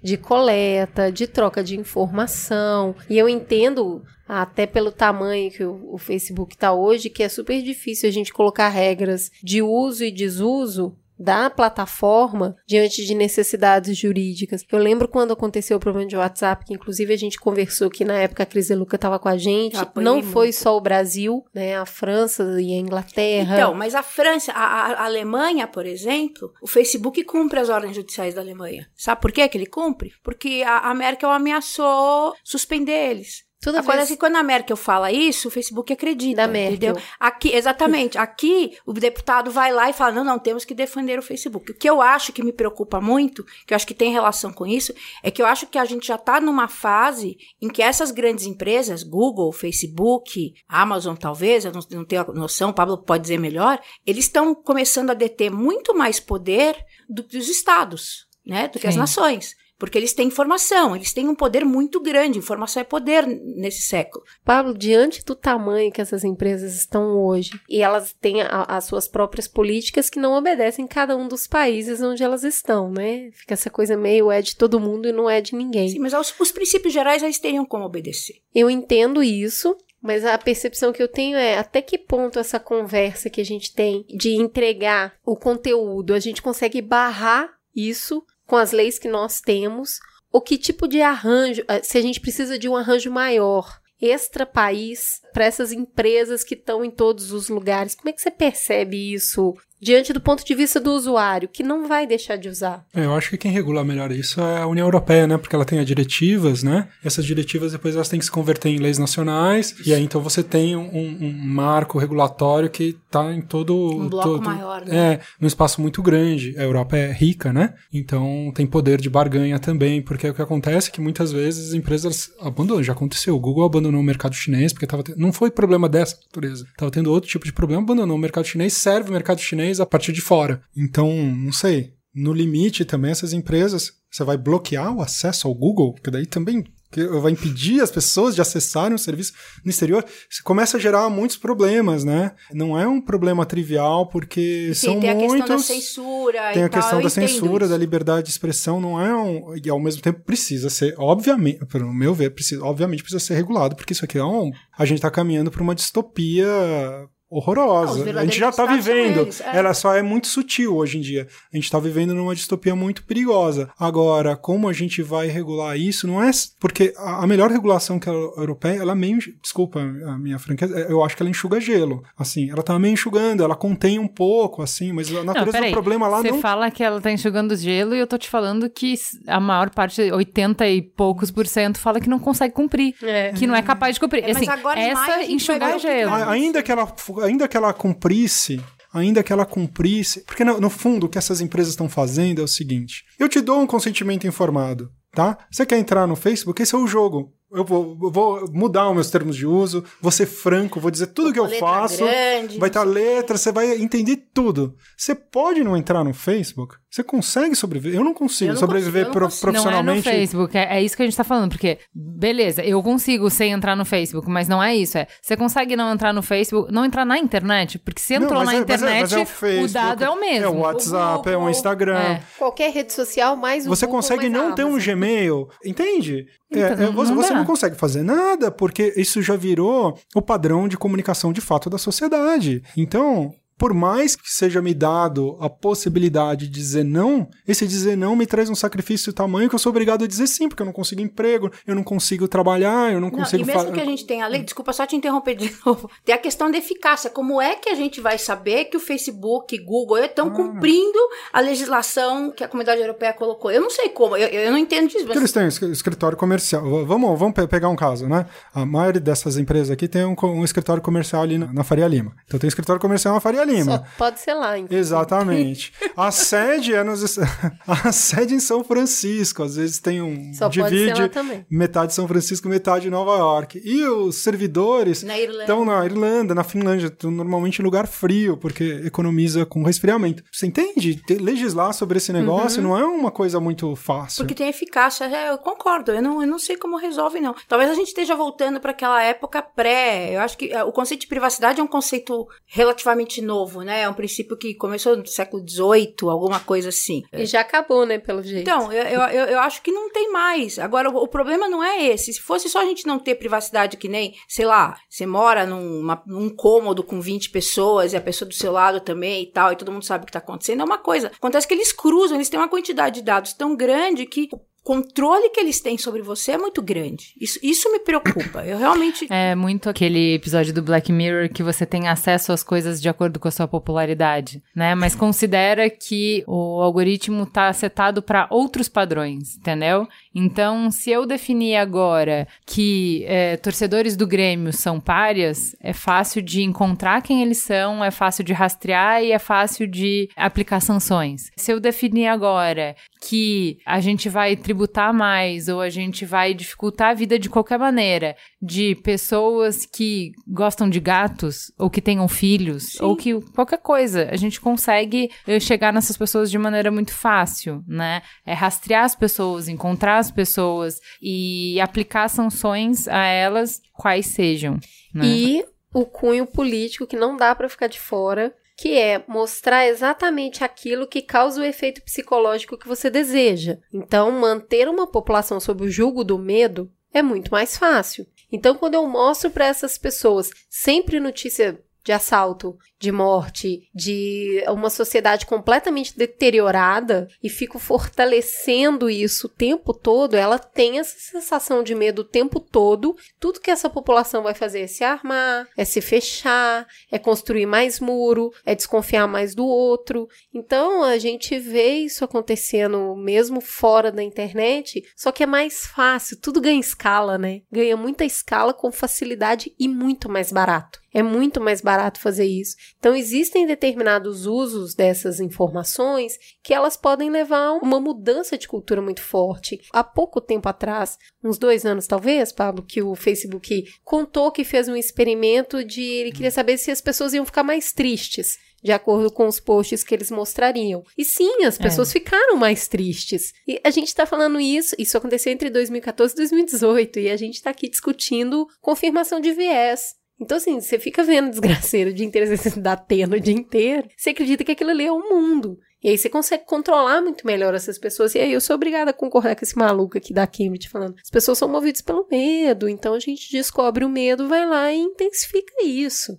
Black Mirror tá aí. É, eu, eu entendo, eu acho que é muito boa a sua ponderação de que o, os caras da Cambridge são os falastrões, mas eu acho interessante o debate de que, assim, a gente cada vez mais, com a neurociência, a gente entende quais são os processos que nos levam a decidir, né? Então, o que são ideias? Como é que elas se processam, como é que elas se formam, como é que se forma opinião, como é que se muda de opinião. A gente vai entendendo cientificamente melhor como isso funciona e da mesma forma a gente entende melhor como que se hackeia esse processo? Como é que você interfere? Como é que você usa? Se você entende quais são os nossos mecanismos para analisar o mundo, para analisar a informação, para enxergar quais são os nossos gatilhos, você também entende como é que você hackeia esse processo. Eu acho que no é. caso da, da Cambridge teve isso, né? Porque o Bannon, ele fez uma combinação de uma teoria científica. Eu não conheço essa teoria científica, né? Eu só li no, nas matérias, dos perfis psicológicos com as guerras culturais americanas, que é um processo social que estava em curso, né? Porque a estratégia do Trump é uma estratégia altamente divisiva, né? A sociedade americana desde os anos 90, como a brasileira agora, recentemente também, a gente. É, a gente, a gente e o mundo todo, até a França, tá todo mundo entrando nessa. Mas os Estados Unidos, desde os anos 90, se divide em temas morais, né? A gente tá falando de, de posse de armas, casamento gay, aborto, aborto, drogas, maconha, enfim, todos esses temas que são de natureza moral, eles dividem a sociedade desde os anos 90. O nome que se deu lá foi de guerras culturais. O que o Bannon fez foi adaptar, ou seja, como é que eu fomento as guerras culturais como estratégia de mobilização do meu eleitorado e de afastar o eleitorado do voto, o eleitorado Oposto. opositor do voto, como é que eu faço uma campanha explorando essa divisão, combinando isso com isso que eu entendi da estratégia dele, uhum. com esses perfis psicológicos, para uma pessoa que ela é mais, mais tímida, não lembro quais são os tipos, não, não conheço a teoria, mas para determinado perfil, que tipo de mensagem ela é mais eficaz, não é? De maneira a acentuar esse caráter divisivo da sociedade americana, né? É, então, não deixa de ser fantástico. É, é fantástico. Então, mas assim, o que o sonho gente... de todo sociólogo é Cara, é trabalhar na Google. Sério? Então, mas o, o, que acontece... Eu, eu até levanto a mão, assim. Google chama nós. Vergonhosamente. então, mas assim, o que a gente está falando é sobre um pouco sobre maturidade e consciência, né? É, onde eu queria chegar é, quão mais profundo é o nosso domínio e o nosso conhecimento sobre como a gente pensa, mais a gente fica exposto a uma guerra psicológica. E ela é, é brutal, porque ela acontece dentro da gente e, e, a gente fica sem defesas, entende? Então, assim, da mesma maneira que a ciência que chegou na fissão nuclear tem um monte de benefícios, mas nos trouxe a responsabilidade de, em determinado momento, falar assim: tá, mas isso aqui é o. Isso pode nos aniquilar. Então, a gente lida com isso de determinada maneira. Esse conhecimento sobre o funcionamento do nosso pensamento, da nossa decisão, também está chegando num momento de massa crítica, da gente entender o que, que a gente vai fazer com isso, porque a publicidade, ela sempre atuou empiricamente, trabalhando nesse desejo, em como construir desejo, né, em como te mostrar falhas em você, criar falhas para criar necessidades, né, então mostrar um ideal inatingível para que você se perceba como menos e queira enxergue um monte de falhas e, e, precise de produtos que vão te complementar e eles sim vão te trazer a felicidade. Então, assim, a gente já teve a era ingênua do consumidor de não saber que isso acontecia e ser manipulado de uma maneira muito mais fácil. A gente fala em publicidade bastante hoje sobre como o consumidor é mais cético, como a gente naturalmente se fecha quando você vê que é uma propaganda, você já quer se armar, você já quer se proteger, você já não quer ouvir da mesma maneira. Só que é isso que eu tô falando, aquilo era brincadeira de criança. Publicidade do jeito que a gente conhece é brincadeira de criança perto dessa nova comunicação que a gente tá vendo. E aí, eu acho que é um sentimento assim,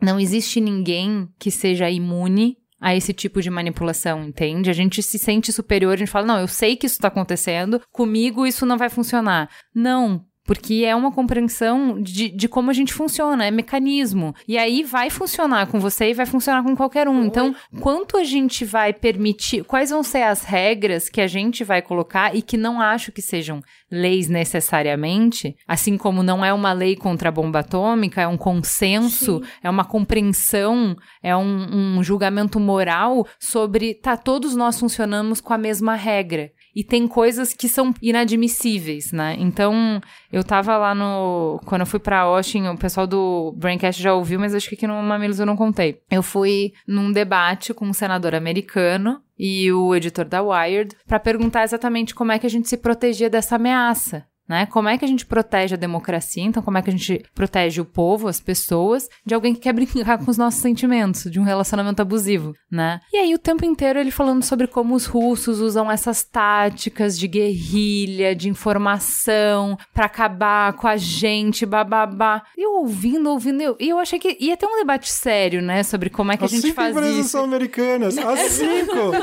Amazon, Apple, Google, Não. Facebook e Microsoft. As cinco são americanas. Não, mas ele tá falando que os russos mexeram Ah, com a nossa, sério. a nossa Os russos, democracia. gastam- Não, os russos os- gastaram os- os 100 russos- mil e eles dominam a- só Não. as cinco empresas. Parte- Todas as cinco. A parte impressionante é que os russos influenciaram a eleição deles. Que coisa horrível. Pois é. Como se eles nunca tivessem feito isso em Então. nenhum outro país do mundo. Olha, eu nem sei como é que a Juliana voltou. Eu achei que ela ia ficar presa lá. O que, que ela aprontou? Tem gravado eu levantando e perguntando pra ele: escuta. Eu acho legal que você fale que isso é inadmissível. E eu acho legal que você crie um grupo de países citando Brexit, citando eleição na Holanda, citando, enfim, uma série de eleições mostrando que todos os países estão alinhados contra esse tipo de tática e precisam se defender e tal. Mas não tem tanto tempo assim que vocês estavam mexendo nos e-mails da nossa presidente no Brasil. Eu sou brasileira, vocês estavam mexendo nos e-mails da nossa presidente. E vocês têm um histórico de mexer com a democracia de todos os países do mundo. E justamente com guerra de informação e contra-informação. Então, o que você está dizendo quando você cria essa divisão de nós que somos democráticos contra os russos que estão querendo derrubar a democracia? Você está querendo dizer que essas táticas não serão mais usadas pelo governo americano? Isso é, Isso você é tá- errado, é, descobrimos, isso é descobrimos errado. que isso é errado. Que agora que fizeram com a gente, a gente entendeu que isso é um imperativo moral. É isso que você tá falando? E não é, né? Não é. É só ruim quando é com a gente, mas não, A é. reação do Obama foi nenhuma. O que, que ele fez depois do escândalo do Snowden? Nada. Ele não fez nada. Nada. Ele- Nada. ele Ele, esperou. ninguém, ele, ele nem assumiu o que fazia, embora a gente tenha farta documentação. Ao não contestar os documentos do Snowden, a gente pressupõe que eles são verdadeiros, porque se tivesse alguma falha mínima, eles iam falar isso é mentira. Então, se eles não falaram que é Ninguém mentira, contestou, né? todo mundo supõe corretamente que é verdade. Ele não falou, não mudou nada, ficou tudo por isso. Ou seja, eu não tenho motivo nenhum para achar que aquilo que o Snowden falou em 2013 não tá agora com cinco anos mais de tecnologia. É isso, isso que eu acho. Cinco anos mais de tecnologia. Eu não sei se a gente conseguiu explicar para as pessoas por que, que isso é assustador, sabe? Que você é vigiado o tempo inteiro, tudo que você faz. E não é que isso. Assim, a gente tinha o pavor com Snowden de que o governo nos vigia por todas as portas o tempo inteiro e sabe tudo da nossa vida e tem acesso a tudo. Isso já é uma distopia. Mas não é só isso, é. Esses dados estão disponíveis para quem quiser pagar. Eu acho que Apenas o pessoal tá isso. precisando ver Exterminador do Futuro e Matrix. e aquele filme da Sandra Bullock, que ela é escondida, que ninguém sabe quem ela é e tal. A gente tá precisando passar mais esses filmes pra ver se o pessoal entende. Eu acho que... diante do cenário, eu acho que quem chegou até aqui tem noção do que, que a gente tá falando. É, inclusive, dá um curta maravilhoso, né? O Facebook mexendo no seu lixo. É, Com vários Fica- zumbis fica aí a que que tem, ideia. que que tem. né? E, e, é, eu queria só chamar a atenção para uma coisa, né? A gente não tem alternativa. É isso que eu ia falar. É, a gente não tem alternativa. Eu acho Já que assim, entendemos, mas vamos para onde, Pablo? Exatamente, para lugar porque se a nenhum? gente tivesse um debate público mais consistente, eu acho que esse tipo de coisa ela é mais útil até do que a regulação, porque se a gente aumentar a consciência pública desse problema, por exemplo, agora a gente teve uma campanha Delete Facebook. Uhum. E você vai pra onde? É. Tipo, você vai pra onde? Você tem que ir pra algum lugar, porque isso já é um padrão de comunicação social. Não dá pra gente viver sem isso. Mas não tem um concorrente com boas políticas de privacidade para esse BT. Tinha vários projetos nos últimos anos desenvolvendo rede social com boa política de privacidade. Nenhum deles decolou ou foram comprados pelo concorrente, o grande irmão concorrente. então a gente não tem, não tinha. Então delete Facebook vai pra onde? Vai pro Twitter? Então, eu, eu, aí eu é? tô me sentindo meio boba, né? Você deleta o Facebook, mas você continua usando o Google? É, sua conta a- integrada a com Jaque- tudo. ó, e a Jaque- de livro, como é que eu vou fazer com A elas? Jaque deu algumas dicas pra gente aqui do que fazer. Não clicar em links dentro do Facebook, abra numa aba anônima, porque tudo que você clica no Facebook, ele tá seguindo e tá colocando no seu perfil. É, é o seu histórico, vai construindo o seu histórico. Torne a sua conta de Facebook o mais segura possível, impedindo as pessoas de te marcarem sem o seu consentimento, impede as pessoas de compartilharem seus posts, não vincula o número do telefone à sua conta de Facebook, inabilite cookies e flash. Mas todas essas coisas. eu, continuo, eu fiz um é monte dessas gelo. coisas e eu tenho 3 gigas e meio de informação no Facebook. É, eu, também, eu também tenho todas elas, assim, mas eu. Porque, na verdade, a maior parte delas diz o seguinte: eu impeço o Facebook de compartilhar com terceiros, mas eu não impeço o Facebook de fazer todos os usos. De revirar seu lixo. né? Exatamente, né? de revirar o meu lixo. Então, e, e o Facebook é a grande ameaça. Ele é muito mais do que. Se com um pedacinho dos dados, um professor de. Ele é de Cambridge, não era? É. Por isso o Cambridge Analytica, né? Exato. Você, com um pedacinho dessas informações, o professor de Cambridge conseguiu fazer esse. supostamente conseguiu fazer esse estrago. Imagina a quantidade. De, o Facebook tem essas. Total, tem esses 5 gigas de, ou mais de cada um de nós, não é? Então, é todos os dados demográficos, todos os nossos gostos, todo o nosso padrão de deslocamento geográfico, porque isso está rastreado Sim, tá pelo celular, rastreado. não é? Tem as informações de que para quem a gente liga fora do Facebook, para quem a gente manda SMS, para quem a gente manda WhatsApp. Assim, é uma quantidade de informação monstruosa, principalmente esses dois, né? Acho que o Google, o Facebook. Mas aí, se você pensar também, a Amazon tem toda a infraestrutura Uhum. de servidores, a Apple tem um mercado gigantesco de celular, Microsoft tem todos os computadores aí do mundo, 90, 80% do mercado de computadores. Então a gente tá, essas cinco grandes, elas têm informações demais sobre cada um de nós. É, deixa no chinelo a Stasi, né? A gente falava, né? O É. mito da Stasi na O que que é República Democrática da da, Stasi? República Democrática da É. Alemanha tinha um famoso serviço secreto que chamava Stasi, que monitorava todos os cidadãos e que era um negócio assim, um terror, muito Era pior que o nazismo. é, era muito pior que o nazismo, é. assim, monitorava todo mundo. Assim, deixa no chinelo a Stasi, porque o que qualquer uma dessas cinco empresas tem é muito, sabe, elas sabem muito mais sobre nós do que a Stasi sabia sobre os alemães da Europa Oriental Não tem nos anos onde. 80. É, que eu acho assim, ah, eu não tenho nada pra esconder. Tá bom, mas em um cenário em que você precise, Não, não, há como me, se me, abre o seu Gmail. Deixa aberto o seu Gmail, eu quero ver se não tem. Tem. Abre o seu Gmail Inclusive, eu mim. quero ver o seguinte: eu quero ver se esse programa, ao ser postado no Facebook, se ele vai reverberar para as pessoas. Cumbuca Gate.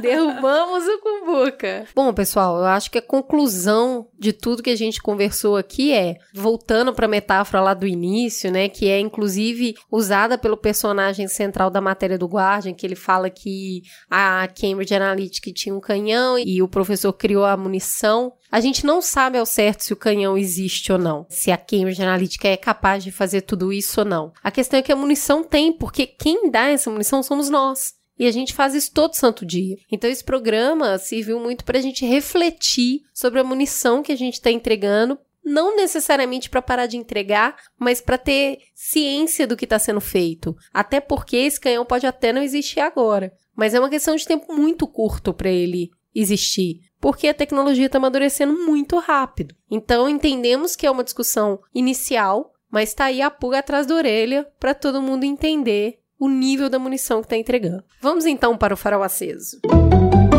Farol aceso. Vamos então para o farol aceso. Vamos começar com a Flávia, querida. O que, que você tem para indicar para os ouvintes? Eu acho que uma coisa que tem bastante relação com o que a gente conversou aqui é o filtro invisível, que eu nunca sei pronunciar o nome do autor, se é Eli Pariser, se é Eli Paraiser, ou alguma coisa nesse sentido, eu não sei. Mas é o filtro invisível. Ele fala bastante dessa questão dos algoritmos e como o Facebook faz essa questão das páginas, você olhar sempre, você tá, tá dentro da bolha, a história do filtro, como é que isso piora a situação, faz você só olhar um lado, eh, um aspecto da situação, não conseguir ver todo o espectro que você deveria ver e tal. É um livro curtinho, é bem bacana, é bem bacana mesmo. Boa. E, Pablo, o que você coloca aí pro pessoal? Vou recomendar um filme que foi, não é menosprezado, não teve destaque no último Oscar, que é o Projeto Flórida, um filme, achei completamente fascinante, que mostra a vida num conjunto de motéis na, na periferia aí da Disney, em Orlando, visto pelos olhos das crianças que moram naquele local. Um filme meio de observação, meio antropológico, feito com atores, metade são atores amadores, metade são profissionais, duas atuações brilhantes, um filme fascinante, assim que mostra um universo completamente diferente por meio do cinema. Vale a pena, ainda tá em cartaz, está saindo, mas quem quiser ainda dá para ver. Boa. Ju, o que, que você vai indicar? Duas coisas. Primeiro, uma coisa bem bobinha, um filme que eu assisti no avião. Falei pra vocês que eu ia indicar, trazer é, indicações de bons filmes pra ver no avião. O que é um filme, um bom filme pra ver no avião? Uma categoria criada e patenteada por Guga Mafra, que é um filme que você pode assistir ele do meio, do início, do fim, você pode dormir, você pode Sem acordar. legenda, problema sem áudio.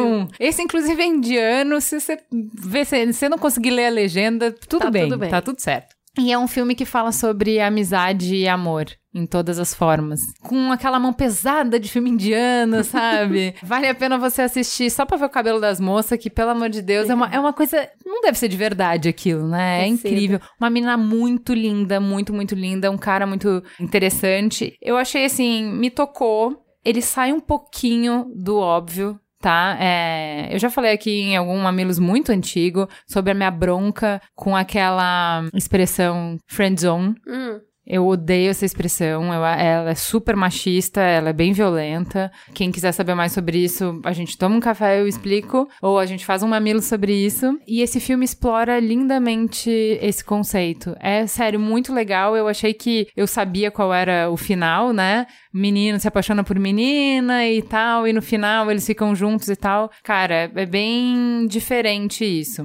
Qual é o nome do filme, Juliana? Pô, é indiano, não sei falar, não.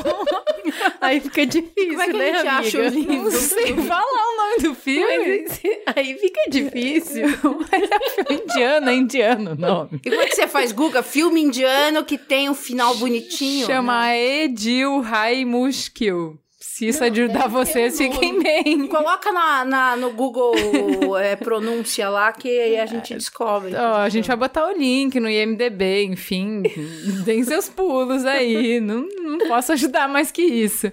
Cara, eu achei muito legal, a menina achei ela linda, eu gostei da história, é uma história levinha, enfim, e eu gostei da reflexão que ele faz sobre amor e amizade, tá? E, por fim, o livro Um Cavalheiro em Moscou é um livro que conta a história de um conde que depois da Revolução Russa, ele acompanha durante 50 anos as transformações que o país passa confinado dentro de um hotel. Porque ele ia ser morto, e aí, em função de um plot twist carpado lá, ao invés de ser morto, ele fica. recebe a pena de não poder nunca mais sair do hotel onde ele morava quando aconteceu a Revolução. Como é o nome do livro? Um Cavalheiro em Moscou. Esse livro, ele tem um estilo muito gostoso. Então, eu li em um dia. Tem quase 500 páginas, eu li num domingo. É... É que vocês nunca viram a Juliana ler, tá?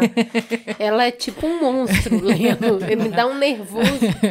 Não, realmente entrei naquele universo, ele é muito bem descrito tal. Ele tem muitas frases de efeito, os personagens são é, deliciosos, é, ele cria personagens apaixonantes e tal. É, e eu fui me envolvendo com aquela história, e é um livro que fala muito sobre a comida, sobre as bebidas, sobre a música, sobre o jeito do povo, enfim, então você vai se ambientando com aquele lugar, com aquelas pessoas, com aqueles costumes, enfim. E eu tava adorando. E eu sabia que o livro tinha ficado um ano na lista dos mais é, lidos do New York Times. E aí eu fiquei assim, tudo que eu lia, que claramente, já que o cara era um conde e ele pertencia a uma velha ordem estava vendo tudo se transformar, ele é bem crítico né, das mudanças e tal. E eu falei assim, muito cômodo o americano colocar na lista dos mais lidos, porque o livro fala tudo que eles querem falar. Ó, tá vendo como nosso sistema é muito melhor? Ó como eles eram opressivos, como eles são opressivos, e olha o que eles fizeram com a sociedade russa e tal. Tá bom. Mas tem uma legitimidade, né? Porque se é um russo escrevendo as críticas que ele tem ao país dele, ué, né? Que é que nem a gente brasileiro criticar o Brasil, ok. Todo mundo tem suas críticas. Os americanos gostarem justamente de uma crítica aos russos ser o, o livro mais lido é uma outra análise. Freud explica. Aí eu termino de ler o livro e fui ver quem é o ator. Ele é um americano. Mas eu fiquei tão what the fuck, tão assim, que, mas que, que doido é isso, sabe? E daí fiquei pensando assim que eu devo ter achado tudo muito pitoresco e devo ter adorado a viagem, e não tem nada disso que é legítimo, deve ser tipo americano escrevendo sobre Brasil, falando de carnaval, futebol e cachaça, sabe? E eu achando, nossa, como retrata bem, eu tô entendendo tudo. tô entendendo a alma russa. Você tá maravilhosa hoje. Você tá indicando Retardada. um filme sem nome, um livro sem credibilidade. Você leu O Fim do Homem Soviético? Não, gente, O assim. Fim do Homem Soviético é um dos livros que merece ser lido. Eu amei. Assim, ele faz. Ele te engana direitinho. Ele citou Oblomov várias vezes, que é um livro russo que eu amo e que é a mesma característica. Quer dizer, é o espelho disso, é o oposto, né? Porque é, é uma crítica, uma ironia a nobreza russa, né? Então, o estilo de nobreza. Mas aí também fiquei pensando uma coisa sobre por que será esse fascínio, né, que a gente tem por Downtown Abbey, que é a mesma coisa do fascínio desse personagem, que é um cavalheiro em Moscou, né, que representa toda a utopia de um sistema de classes que é, olha, quando você tem o nobre, você representa o melhor da raça humana, você tem a maior sofisticação, a maior bondade, ser correto, né? Aquele pai do Downtown Abbey, ele é sempre correto. Engraçado. A gente tá usando a cultura para um sistema que é ultrapassado, que a gente Sim. já entendeu, assim, uma família nobre média tá muito longe da família do Downtown Abbey. Um Sim. cavalheiro, um conde é, russo tá muito longe desse cavaleiro de Moscou, entendeu? Mas por que que tem um apelo tão claro pra gente? Por que, que ele é tão. Ele mexe tanto com a gente? Porque da mesma maneira que Downton Abbey mexeu, esse cavaleiro, se você leu o romance, ele é encantador. A ideia dele existir é encantadora. Eu acho que é menos sobre aristocracia e mais sobre a gente acreditar no poder da educação, no poder que a cultura exerce no homem, de que se a gente conseguisse ter pessoas que tivessem a melhor formação, Não. isso faria alguma diferença, Eu acho que é o ideal sabe? de permanência que é importante, ainda mais no mundo todo fluido. É, então é muito idealizado. E eu acho que tem um, um significado aí de por que, que a gente tá olhando com carinho para criando essas utopias, porque nada disso representa uma realidade, é uma utopia. Por que que são justamente no caos que a gente vive, essas são as nossas utopias, né?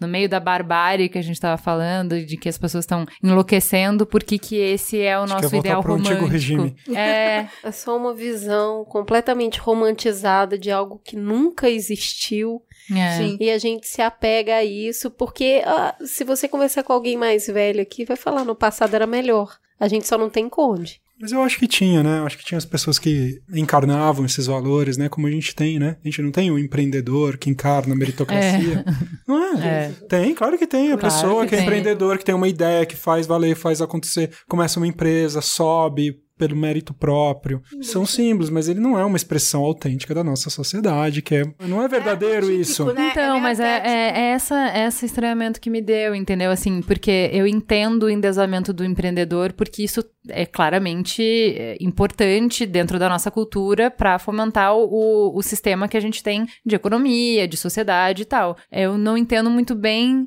o fascínio que um conde tem dentro desse contexto, sabe? Então é, é isso que eu fiquei me questionando, porque eu já me questionava com Downton Abbey e passei a ver com esse livro também, porque ele também fez bastante sucesso. Então tem algo de romântico e tem algo de utópico e tem algo que nos falta no mundo que a gente tem hoje que a gente tá procurando nesses modelos que tá sendo tão uhum. atrativo, que quando você começa a ver, não em um indivíduo, mas é uma tendência, né? Várias pessoas. O livro ficou um ano na lista dos mais vendidos do New York Times, né? O Downton Abbey foi um puta sucesso. Mas enfim, pauta para outro programa. E você, Cris? Bom, é, eu quero indicar um programa, um canal, na verdade, que se chama Sinto Muito. Esse canal ele é gerenciado pelo Alexandre Coimbra, que é um psicólogo, terapeuta familiar e de casais, palestrante. E ele tem uma proposta muito legal, é um programa de entrevista com a intenção de questionar o que os homens sentem, não sentem, por que que eles sentem, por que que eles não sentem. Então, o Alexandre tá com o crowdfunding aberto para manter esse programa no ar e a ideia é discutir o sentimento masculino, a reserva, a dificuldade, o porquê do não sentir e ele tá trazendo umas pessoas bem legais para conversar. Acho que num momento que a gente fala tanto do empoderamento feminino e de um, uma questão de igualdade de gênero, eu não acredito que isso seja possível sem os homens juntos. Sim. Então eu gostei muito da, da iniciativa, espero que a gente explore essa pauta em breve. A gente já foi cobrada várias vezes para falar sobre isso e por enquanto vão sentindo, vão, vão, vão sentindo, sentindo muito. E por enquanto, acessem lá o canal sintomuito.com e deem uma lida. O conceito é muito legal. Vamos acompanhar aí para ver o desdobramento disso. Temos um programa? Temos um programa Bom feriado, boa Páscoa. Fica gostosa a sensação de chocolate. E a gente volta a se ver semana que vem. Beijo. Beijo.